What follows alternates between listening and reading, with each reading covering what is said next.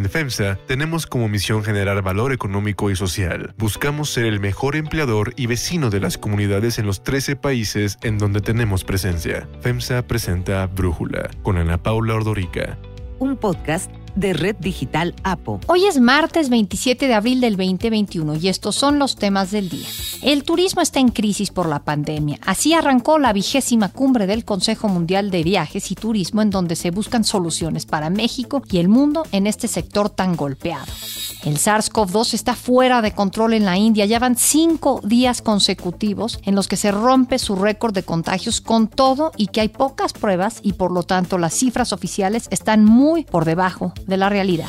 Además tenemos nuestra brújula electoral. Pero antes vamos con el tema de profundidad.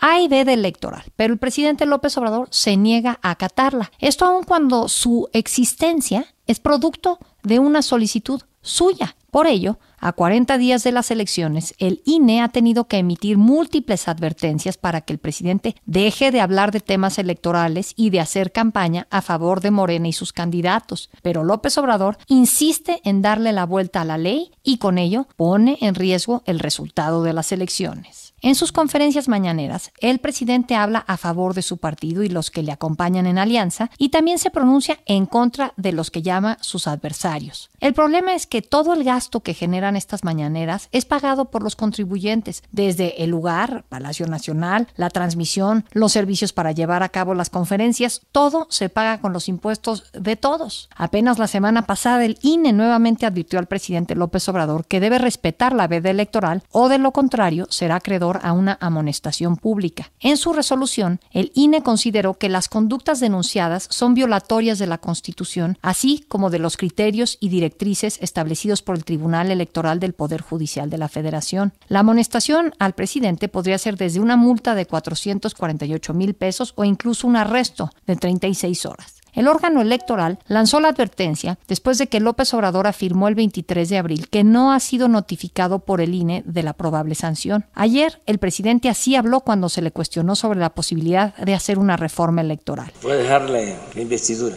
en el perchero imaginario. Me pueden eh, multar y hasta arrestar. Pero sí vamos a tener que seguir hablando de la democracia. Se tienen que acabar los fraudes electorales y que las autoridades electorales pues sean imparciales, que no estén del lado del Partido Conservador, como sucede hasta ahora. Y también se refirió a uno de los consejeros del INE. ¿Dónde está Ciro Murayán? Ah, acá está. Este es consejero actual, es el que me quiere arrestar. Con estas acciones, López Obrador atenta contra lo que tanto criticó en 2006 cuando hizo su campaña presidencial bajo la bandera del PRD y se quejaba del activismo político del entonces presidente Vicente Fox. López Obrador perdió la elección presidencial frente al panista Felipe Calderón y como candidato perdedor puso en duda el proceso electoral. Insistió en que se cometieron irregularidades como la injerencia indebida de la presidencia que gastó más de 1.700 millones de pesos en una campaña paralela, el desvío de recursos públicos hacia la campaña de Calderón, la inequidad de los medios de comunicación y la participación ilegal de la clase empresarial, entre otras. El candidato exigió que se invalidara la elección y presentó pruebas del activismo del presidente Fox haciendo campaña en contra de López Obrador y a favor de Calderón. El Tribunal Electoral analizó las declaraciones del presidente Fox y consideró que en efecto constituyeron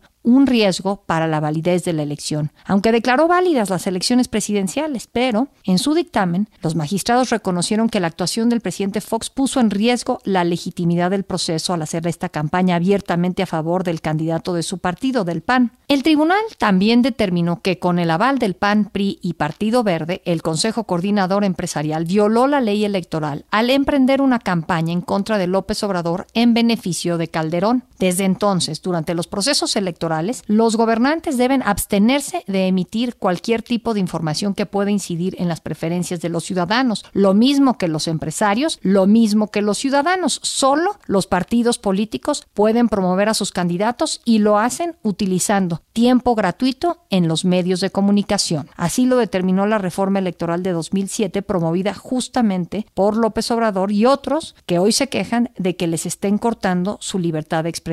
Mario Delgado, líder de Morena, asegura que el INE busca silenciar al presidente para evitar que hable de los logros de su gobierno durante el proceso electoral. Parece que algunos consejeros electorales no han entendido que su papel de árbitro en estos momentos es encauzar y estimular el avance democrático en nuestro país, no actuar de manera parcial. Y la secretaria general de Morena, Citlali Hernández, destacó que el INE busca frenar las declaraciones de López Obrador si es necesario hasta con un arresto, y aunque aseguró que el árbitro está vendido, señaló que no van a permitir que atenten contra la democracia. Es un actuar congruente de Ciro y de Lorenzo, hay que decirlo. Ellos no nunca han sido árbitros, nunca han sido defensores de la democracia. Ellos llegaron ahí con el arropo de ciertas fuerzas políticas, siempre han servido a intereses ajenos al de nuestro movimiento.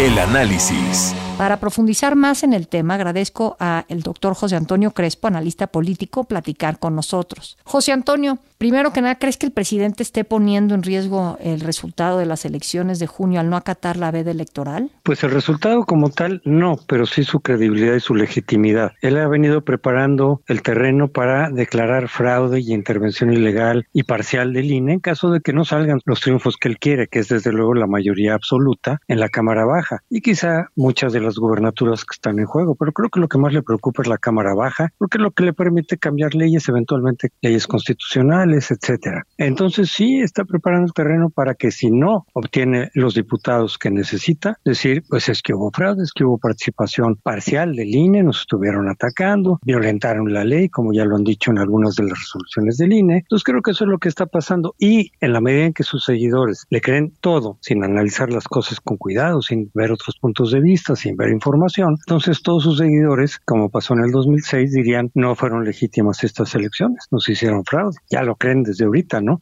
El INE se mete en favor de una parte de, los contendientes y en contra de Morena. Entonces le quitarías legitimidad a la elección y eso implica, desde luego, riesgos de estabilidad, desde luego, legitimidad a todo el sistema electoral como tal y es perjudicial para la democracia, por supuesto. Eso sí puede pasar. El tema de la veda electoral es algo que no ocurre en muchos países. Si seguimos la política en Estados Unidos, pues ahí el presidente hace campaña en favor de sus candidatos y lo hace hasta el mero día de la elección. ¿Tú qué opinas? De que exista esta veda electoral que no permite ni que los políticos, ni los ciudadanos, ni los empresarios puedan hacer campaña. Tiene una razón histórica, por supuesto, que era el uso que hacía el PRI como partido hegemónico de los recursos del Estado en las elecciones y obviamente le daba una gran ventaja. Los partidos opositores decían que no estaban compitiendo contra el PRI, sino contra el Estado y por eso se fue perfilando la ley de tal manera de limitar la participación directa del Estado. Pero, como lo dices, paradójicamente, fue López Obrador el que impulsó todas estas restricciones después del 2006. Aunque el tribunal haya regañado a Fox,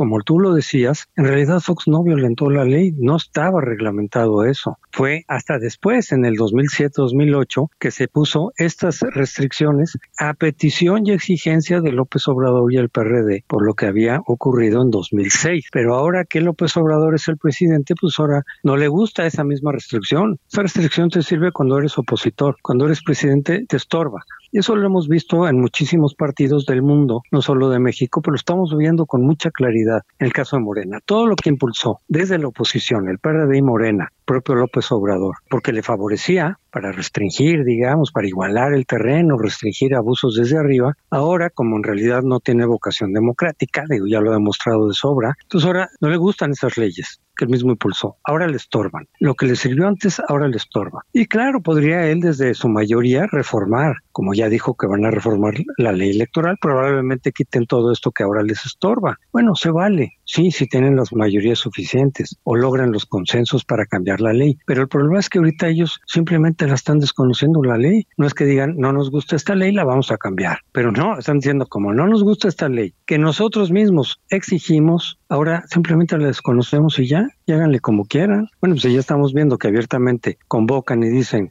que se vale violentar la Constitución, que se vale pasarla por alto, porque a ellos no les conviene, pues con leyes secundarias, con más razón. Pero aquí se, está violando también la Constitución, porque son los artículos 54 y 41 los que se están violando de la Constitución. Entonces, ¿qué, ¿qué hacen ellos? No me gusta esta ley, no me gusta este artículo constitucional, pues no lo obedezco y ya, y háganle como quieran. Eso es lo que están haciendo. Pues estaremos pendientes de hasta dónde llega esto. José Antonio Crespo, muchísimas gracias por platicar con nosotros.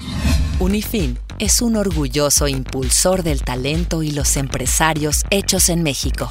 Brindamos asesoría y soluciones financieras para llevar a tu empresa al siguiente nivel. Unifin, poder para tu negocio. Brújula electoral.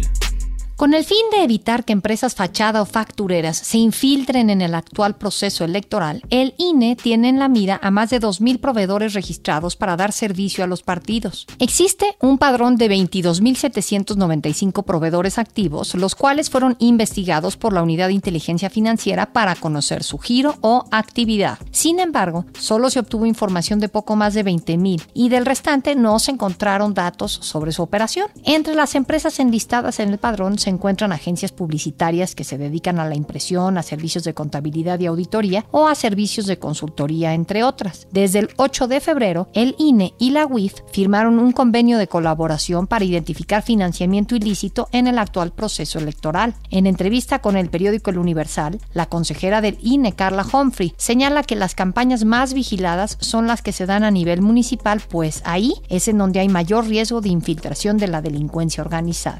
La Fiscalía General de la Ciudad de México solicitará a la Cámara de Diputados el desafuero del morenista Saúl Huerta, quien pretendía reelegirse como diputado federal. La fiscal Ernestina Godoy informó que ya tienen dos carpetas de investigación en contra del diputado por abuso sexual a menores de edad y que posteriormente pedirán la orden de aprehensión. Estamos terminando de integrar, seguramente hoy se cierra la primera parte de la investigación y estaremos ya actuando hacia la Cámara de Diputados. Ayer, la Comisión Nacional de Honestidad y Justicia de Morena le suspendió de manera temporal los derechos partidistas al diputado Huerta mientras resuelve en definitiva su situación. Félix Salgado Macedonio tuvo ayer la audiencia virtual de alegatos que solicitó ante los magistrados de la Sala Superior del Tribunal Electoral. La audiencia privada fue encabezada por el magistrado Indalfer Infante, responsable del proyecto que hoy será sometido a discusión y votación. La ponencia difundida la semana pasada propone confirmar la negativa al registro de su candidatura. Así como saqué a Laura Bozo, tú también, Así arrancó su campaña Alfredo Adame, actor y candidato de redes sociales progresistas por una diputación federal por Tlalpan. El sábado, afuera del parque de Six Flags, Adame repartió volantes en la calle, pero, pues fiel a su tradición de escándalos, también intercambió groserías. En entrevista con Milenio, el candidato aseguró que le ha ido bien y que cuenta con el apoyo de los ciudadanos. La gente está conmigo, afortunadamente, porque he demostrado durante mucho tiempo que soy un hombre decente, educado, trabajador. Hay otras noticias para tomar en cuenta. 1. Semana del Turismo. En Cancún, Quintana Roo arrancó la vigésima cumbre del Consejo Mundial de Viajes y Turismo, que es el primer gran evento presencial del sector turístico desde que comenzó la pandemia, en el que líderes del sector público y privado buscan soluciones para la recuperación de la industria. A un año de la pandemia, el sector turismo es uno de los más afectados, no solo en México, sino en el mundo. En el caso de México, la pandemia provocó que 2020 fuera el peor año en la historia para el turismo, una actividad que representa el 8% del PIB nacional. Braulio Arzuaga, el presidente del Consejo Nacional Empresarial Turístico, comentó que el 2021 es un año de sobrevivencia y no de recuperación. Destacó que el periodo vacacional de Semana Santa no fue malo para los destinos de playa, pero sí para los urbanos. Por eso señaló que el sector privado de la industria en México aún pide que haya apoyos del gobierno para las empresas más afectadas. Carlos Abella, secretario general de la Mesa de Turismo de España, hizo su propuesta para permitir el turismo en su país. Saliéndose de la normativa europea y a abrir el espacio y abrir la entrada de turistas internacionales a aquellas personas que puedan demostrar haber sido vacunadas o que tengan en su poder una PCR con resultado negativo en las 72 horas previas al viaje. 2. Crisis en India. India llegó a un nuevo récord de contagios por COVID-19. Ya son más de 350 mil nuevos casos y casi 3 mil personas muertas en tan solo 24 horas. De acuerdo con el Ministerio de Salud, se trata del quinto día consecutivo en que ese país registra un nuevo récord de contagios. La crisis es grave y los hospitales se enfrentan falta de oxígeno y medicamentos, con los médicos haciendo llamados desesperados. We are not getting oxygen anywhere. We have young patients who will die in the matter of two hours. I request you, please send oxygen to us. We need oxygen for our patients. En enero, el primer ministro Narendra Modi declaró victoria sobre la COVID-19 y presumió ser la farmacia del mundo, el más grande productor global de vacunas. Entonces se pensaba que la cantidad de tiempo que la gente pasa al aire libre en India, los bajos niveles de obesidad, la relativa juventud de la población y la posibilidad de que los virus anteriores hubiesen creado alguna inmunidad natural era lo que había salvado al país de una infección masiva. Pero ahora la situación se ha complicado de manera drástica. El domingo, Modi reconoció que una tormenta de infecciones sacude al país y admitió que se confiaron después de enfrentar con éxito la primera ola. El gobierno está siendo criticado por haber bajado la guardia a principios de año, cuando relajó las restricciones sobre prácticamente todas las actividades y permitió grandes fiestas religiosas, bodas, manifestaciones políticas, mítines electorales masivos. El director de la OMS, Tedros Adhanom, alertó que todos los países deben tomar en cuenta la situación en India. The situation in India is a devastating reminder of what this virus can do and why we must marshal every tool against it in a comprehensive and integrated approach. Public health measures, vaccines, diagnostics, and therapeutics. Estados Unidos, Reino Unido, Alemania y Francia anunciaron que enviarán ayuda de emergencia a India. La Casa Blanca mandará material para la fabricación de vacunas, así como kits de pruebas, ventiladores y equipos de protección. Un primer cargamento con concentradores de oxígeno y ventiladores ya salió de Londres y llegará hoy a Nueva Delhi. El presidente López Obrador dijo que informó a la India que México ya no necesitará las vacunas que estaban pendientes y que esa es una forma de expresar nuestra solidaridad. Hemos expresado nuestra solidaridad al presidente Modi cuando se nos presentó una situación difícil, la segunda ola, recurrimos a ellos, nos ayudaron, nos mandaron vacunas. Yo soy Ana Paula Ordorica. Brújula lo produce Batseba Feitelson. En la redacción, Elizabeth Rangel. En la coordinación, Christopher Chimal. Y en la edición, Omar Lozano. Yo los espero mañana con la información más importante del día. En FEMSA tenemos como misión generar valor económico y social. Buscamos ser el mejor empleador y vecino de las comunidades en los 13 países en donde tenemos presencia. FEMSA presentó Brújula con Ana Paula Ordorica. Un podcast de Red Digital APO.